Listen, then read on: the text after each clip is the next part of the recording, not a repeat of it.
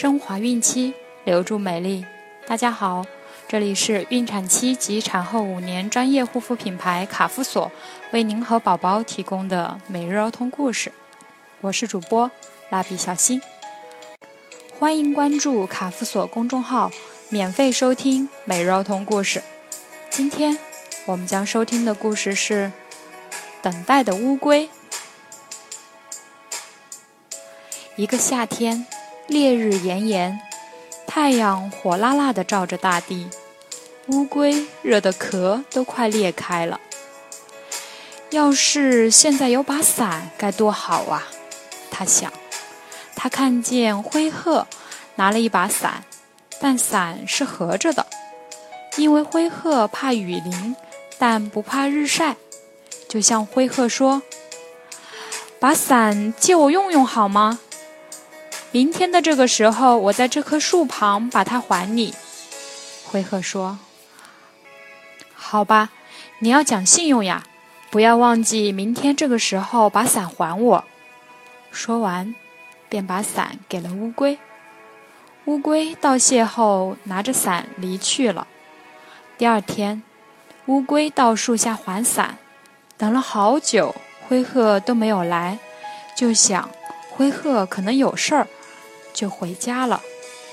这样，乌龟每天来这儿还伞，那棵树都死了，一个小树苗长出来，树苗又长成了大树。灰鹤还是没有来，别人都嘲笑他太蠢了，但乌龟不这么认为。他认为应该守信用。一天，乌龟又来还伞。躺在树下睡着了，梦里见到了灰鹤，但灰鹤却理也不理的飞走了。乌龟在梦中喊：“灰鹤，灰鹤！”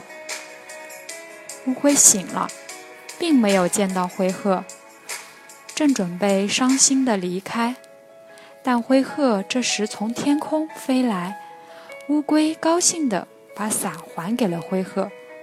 灰鹤说：“耽误你了，我家里有事，住了三十天。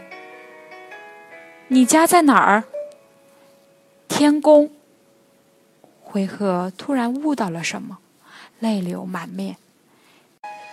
天上一天，地上一年呐！你真守信用，你等了三十年。后来，玉皇大帝知道了这件事。便赏给了乌龟千年的寿命，它便是动物中寿命最长的动物了。好了，今天的故事讲完了，点击页面右上角分享到朋友圈，让我们能给更多的宝贝儿讲故事。关注页面最下方卡夫索公众号，每日免费收听儿童故事。